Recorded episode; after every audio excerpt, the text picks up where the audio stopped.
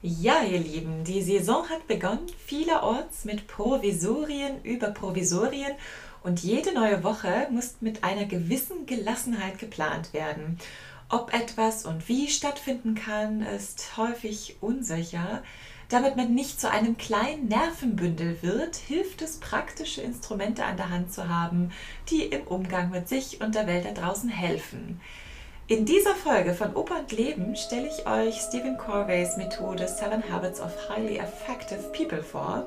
Im Teil 1 gibt es eine Einführung und dann die ersten drei Küchentischgewohnheiten, von denen ihr bestimmt schon mal gehört habt, aber nicht wusstet, wer es erfunden hat.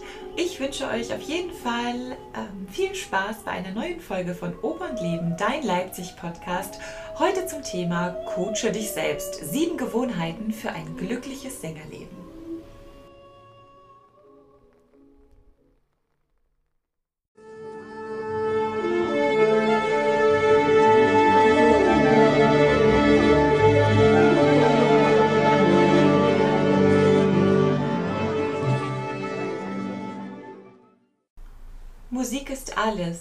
Aber dann eben doch nicht. Ihr kennt das vielleicht. Man arbeitet hart an der Vorbereitung eines neuen Programms, einer neuen Partie oder einfach auch organisatorisch für das nächste Vorspiel oder Vorsingen. Man bleibt ganz verbissen daran, das Notenmaterial, Text, Stilistik und Ausdruck einzustudieren. Allmählich fühlt sich der Weg hart und schwer an wirklich auf der Bühne überleben zu können und man beginnt zu zweifeln. Abstand, sacken lassen und einfach mal wieder etwas anderes tun, ist dann total angesagt. Verbissenheit und Starrsinn tut der Musik so wenig gut wie viel zu viel Zucker in deiner Lieblingssüßigkeit. Wie können wir uns also mit vollem Fokus und Disziplin auf die Musik einlassen, ohne diese Aufgabe als die existenziellste unseres Lebens zu begreifen? Mir hat dabei das Standardwerk Seven Habits of Highly Effective People von Stephen R. Corvey wirklich sehr geholfen. Das Time Magazine zählt Corveys Werk zu den 25 einflussreichsten Managementmethoden. Oh je, das klingt jetzt ganz trocken, Managementmethode, aber im Grunde geht es vielmehr darum, wie man am effektivsten mit sich und den anderen draußen umgeht. Also eigentlich ein Schlüsselwerk in Sachen Human Relations. Der wohl berühmteste Gedanke von Corvey geht davon aus, dass jeder Mensch ja eine Art Google Maps im Kopf hat, die sowohl persönlich familiär geprägt ist, als auch zeitlich gesellschaftlich. In den 80ern von Corvey formuliert, hat dieser Gedanke mittlerweile auch Einzug in die Medizin gehalten. Dabei untersucht man den psychobiografischen Hintergrund eines Menschen. Ein Bereich der Altenpflege beschäftigt sich mit der psychogeriatrischen Pflege, die die Gewohnheiten eines alternden Menschen stark berücksichtigt. Gerade bei demenzkranken Menschen kann dies ganz erstaunliche Effekte haben und dabei die medikamentöse Behandlung herabsetzen. Auf Basis dieser sehr subjektiven inneren Karte also orientieren wir uns im Leben. Sie ist überlebenswichtig als soziales Wesen im Kontext zu agieren, lässt uns aber auch dazu neigen, mit so Scheuklappen vor den Augen rumzulaufen und sogar eigene Fähigkeiten den äußeren Rahmen unterzuordnen. Es gilt also, diese Scheuklappen zu entfernen, ohne seine Google Maps vollständig in Frage zu stellen. Ja, was hat denn das jetzt alles mit dem Alltag als Musiker zu tun?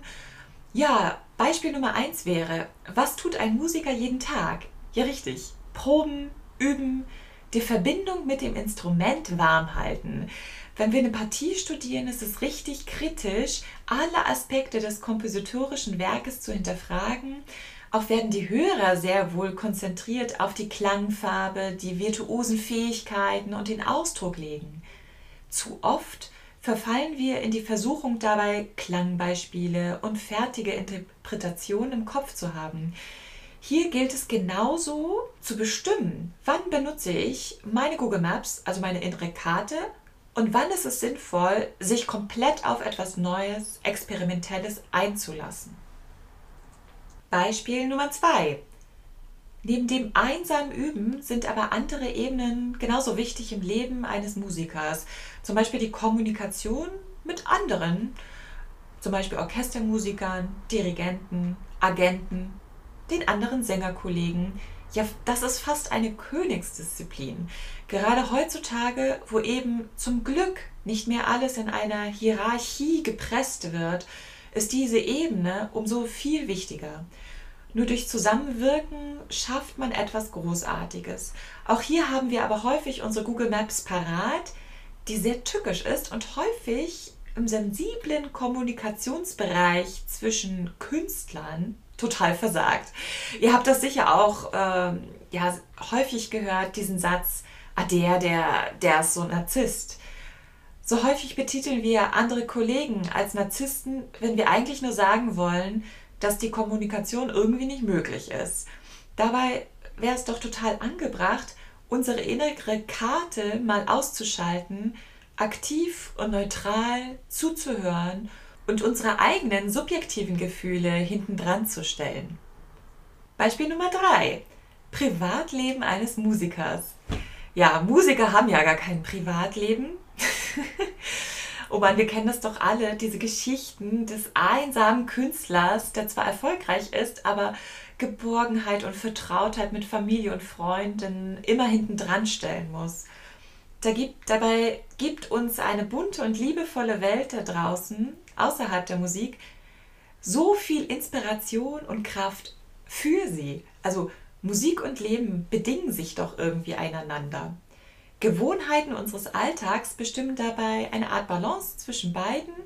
Auch hier hilft ein Blick auf unsere innere Karte, aber unser sehr persönliches Umfeld, unsere Fähigkeiten und unsere physische Konstitution kann diese Karte nicht abbilden. Gewohnheiten müssen wir uns selbst erarbeiten, wenn sie angebracht sind. Sie kommen nicht wie der Wind zu einem geflogen und sind plötzlich irgendwie da. Ja, ich könnte hier noch ganz, ganz, ganz, ganz viele weitere Beispiele aufführen, aber zunächst vielleicht reicht dieser Eindruck, dass unsere subjektive innere Karte, wie gesagt, uns durchs Leben manövrieren hilft, aber es absolut Sinn macht, sich zu fragen, ob diese Version ja, unserer Karte noch up-to-date ist oder ob wir da irgendwie was justieren müssten oder was hinzufügen sollten. Denn was wollen wir sein? Gute Musiker, gute Sänger? Wenn wir jetzt mal die stimmlich-technische Seite und die musikalische Ausbildung außen vor lassen, was ist denn ein guter Sänger? Ein guter Sänger ernährt sich gut, ein guter Sänger sucht den Ausdruck in der Natur, ein guter Sänger ist körperlich stark. Ein guter Sänger wird den Ausdruck auch in der Spiritualität zu empfinden wissen. Ein guter Sänger ist kontaktfreudig und leicht im Umgang mit anderen. Ein guter Sänger spricht mindestens drei Sprachen neben seiner Muttersprache.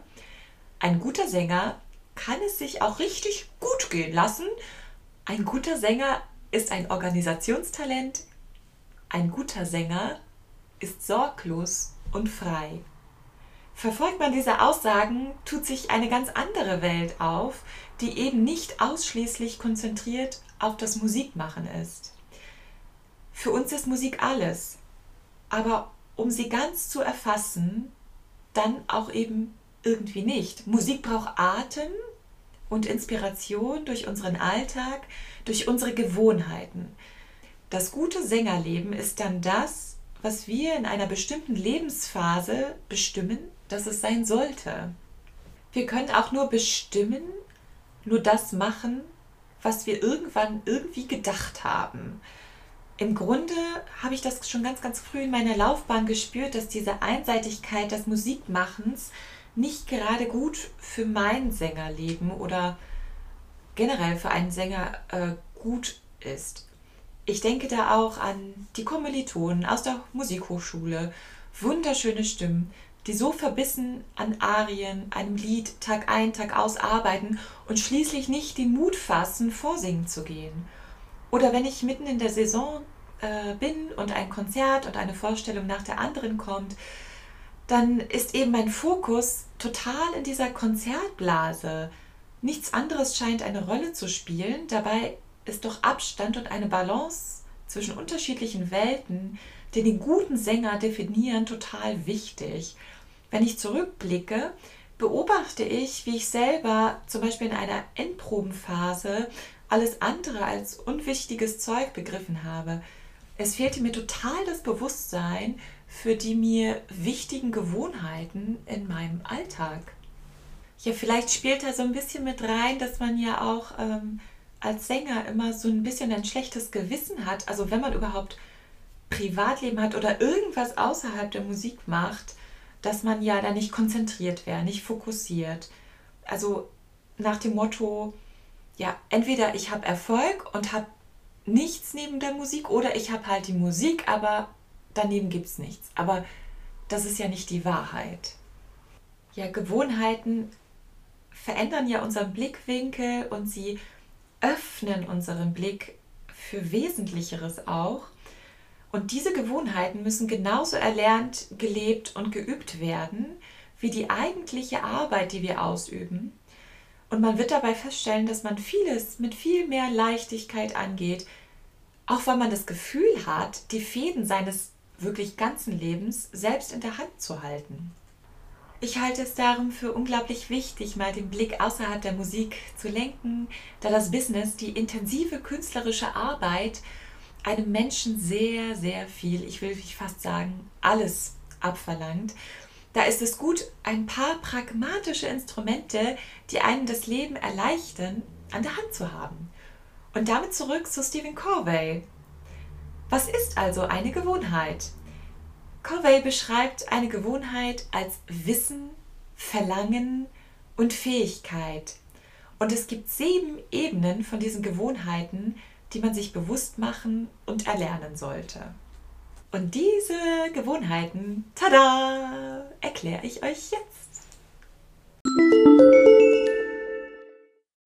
Die erste Gewohnheit. Sei proaktiv. Ui, das klingt jetzt auch wirklich wieder nach diesem Management einmal eins für Dummies. Wenn wir das Wörtchen aber mal auseinandernehmen, was steckt denn da überhaupt drin? Also pro, vor und aktiv, tätig, also vortätig. Also ein vorausschauendes, überlegtes Handeln. Im ersten Moment denkt man, ach, das ist doch logisch, das machen wir doch alle im Schlaf. Dem ist eben nicht so. Sie ist sogar eine sehr schwere Hürde für viele Menschen. Selbst beim Musizieren gilt es, sich nicht zurück in sein Schneckenhaus zu verkriechen, sondern nach vorne zu denken. Und Corvey beschreibt diese Gewohnheit mit einem Satz, der wie Balsam für unsere Seelen ist. Du bist nicht deine Gefühle. Unbewusst werden wir unsere Intentionen auf das Verhalten der anderen projizieren und uns selbst als objektiv begreifen. Dieses Verhalten ist laut Corvey die absolute Mauer, um überhaupt Beziehungen zu knüpfen. Man kann zahlreiche Situationen an einem Tag beobachten, wo wir uns genau so verhalten. Wir denken, wir sind super objektiv und überlegt, aber letztendlich überlassen wir vieles unserem inneren Autopiloten. Manchmal kehren wir sogar einer Situation den Rücken, stellen uns ihr gar nicht. Manchmal reagieren wir auf etwas in einer Art und Weise nur, weil wir gerade einen bestimmten Artikel in der Zeitung gelesen haben. Und sehr häufig sind wir von einem Erlebnis eingenommen und wir denken, dass diese sich in einer bestimmten Situation wiederholen. Ja, ja, bestimmt ähm, habt ihr von diesem Bild Stimulation und Antwort Schulz von Thun lässt grüßen schon gehört. Aber wie schaffen wir es, dass unsere Google Maps nicht automatisch den erprobten Weg sucht, indem wir uns bewusst machen, dass wir sehr wohl wählen können, eben nicht auf Autopilot zu funktionieren. Und das ist der zweite Satz von Corvey. Wir haben die Freiheit zu wählen.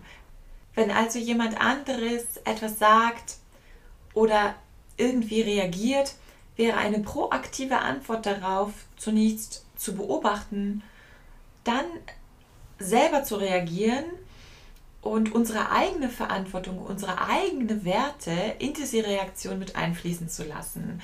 Und dabei vor allen Dingen nicht den Kopf in den Sand zu stecken. Ja, und auch unsere Mitmenschen nicht als ein feindliches Gegenüber zu begreifen, sondern als einen wichtigen und notwendigen Akteur, um Gutes zu schaffen. Erst durch die Handlung der anderen können wir überhaupt proaktiv und damit zunehmend kreativ, glücklicher und näher zu unserer eigenen Individualität sein. Proaktiv ist also überhaupt nicht pushy, sondern ein Ansatz, es anders zu machen, als unsere Google Maps es uns vorgibt und damit einen positiven Effekt zu erzielen und auch einen Wandel zu erzeugen. Ein anderer Satz von Corvey, der mir auch sehr zu denken gegeben hat, war, wir sind frei, unsere Taten zu wählen, aber nicht unsere Konsequenzen daraus. Als Kinder erleben wir das ja notgedrungen anders. Ihr habt das bestimmt noch im Kopf, was eure Eltern euch bestimmt auch gesagt haben. Denkt doch bitte an die Konsequenzen, Kleines. Das ist für Kinder ja total wichtig, da sie eben nicht selbstbestimmt handeln. Aber als Erwachsener müssen wir uns wirklich frei davon machen, weil das ja fast fatal ist. Wir wollen und müssen zunächst an unsere Taten denken. Und dazu gehört natürlich auch jede Menge Fehler machen. Gewohnheit Nummer zwei. Fange mit dem Ende an. Ja, hierbei handelt es sich darum, wirklich ganz konkrete zukünftige Taten zu formulieren in Form von sogenannten Mission Statements, sich zu zentrieren und sich bewusst über seine verschiedenen Rollen im Leben zu machen. Und dabei wird man Erstaunliches feststellen, entweder Dinge, die einen fehlen, Rollen, die man zu sehr an sich gerissen hat oder zukünftige Ziele, die kurzfristig gar nicht umzusetzen sind, aber auf die man sich echt zu sehr konzentriert hat. Ja, man hat und man wird Fehler machen auf dem Weg, seine, seine Mission sozusagen zu erfüllen. Aber umso deutlicher ich vom Ende her denke, umso mehr wird man feststellen, dass sich hier halt ein individueller Weg abzeichnet und auf Fehler werden uns ja weiter an, an diesem, dieses Ziel, diese, dieses Ziel der Endmission bringen. Fehler sind hierbei aber konkret Fehler, die werden nicht relativiert nach dem Motto, ach ja, ich habe ja irgendwie daraus gelernt, sondern werden als eindeutige Fehler erkannt, nach denen wir eben unsere zukünftigen Taten genauer ausrichten können. Ja, um das zu erlernen, gibt es ähm, tausende Möglichkeiten, ja, äh, sich selber zu strukturieren. Auf meinem Blog On Dialog zeige ich euch ein paar Beispiele, ähm, ja, wie man seine eigenen Rollen besser definieren kann und äh, ja, auch seine Mission überhaupt findet. Dann kommen wir schon zu der Gewohnheit Nummer 3. Put first things first. Ja, das klingt natürlich echt abgedroschen, ist aber, wenn man sich das nochmal vors Auge hält, äh, total wichtig. Wenn du gerade in einer super wichtigen Opernproduktion steckst, ist es einfach nicht der richtige Zeitpunkt, dir deine Ängste als Musiker oder als Sänger vors Auge zu halten und sich mit dem Kern der Angst zu beschäftigen. Also, first things first. Aber was Corvey in seinem Kapitel der dritten Gewohnheit, Put First Things First, ähm, so revolutionär in meinen Augen formuliert hat, ist die Regel der sogenannten vier Quadranten, die unsere Prioritäten definieren ja, und damit eigentlich uns die Macht über unsere Zeit wiedergeben. Also stellt euch dazu mal ein Viereck vor, das in vier Teile geteilt ist. Der Quadrant also. Sektor 1a sind die dringenden Angelegenheiten und wirklich wichtigen Aufgaben. Sektor 1b dringende Angelegenheiten, aber unwichtige Aufgaben. Sektor 2a nicht dringenden Angelegenheiten und wichtige Aufgaben und Sektor 2b nicht dringende Angelegenheiten, aber total unwichtige Aufgaben. Corvey sagt, dringende Angelegenheiten sind diese, auf die wir sofort reagieren müssen. Die nicht dringenden Angelegenheiten sind jene, auf die wir agieren können. Ergo sind es eben auch diese Angelegenheiten, die nicht dringenden Angelegenheiten, die von Natur aus schon proaktiv sind. Und das finde ich so erstaunlich.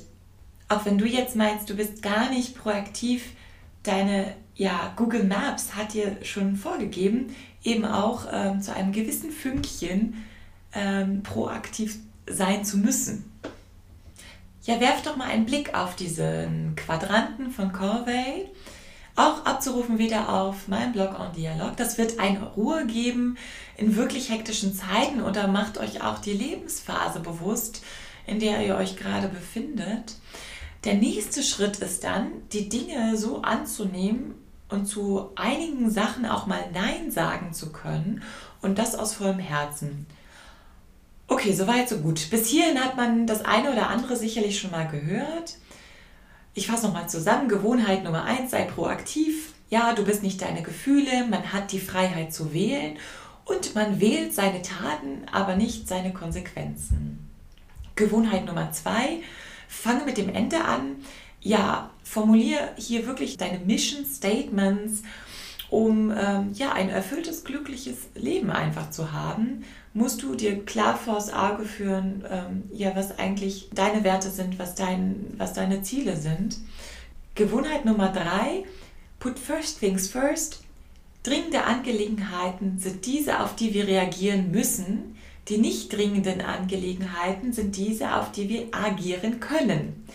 Hier nochmal, ja, demnach sind nicht dringende Angelegenheiten jene, die von Natur aus eben proaktiv sind.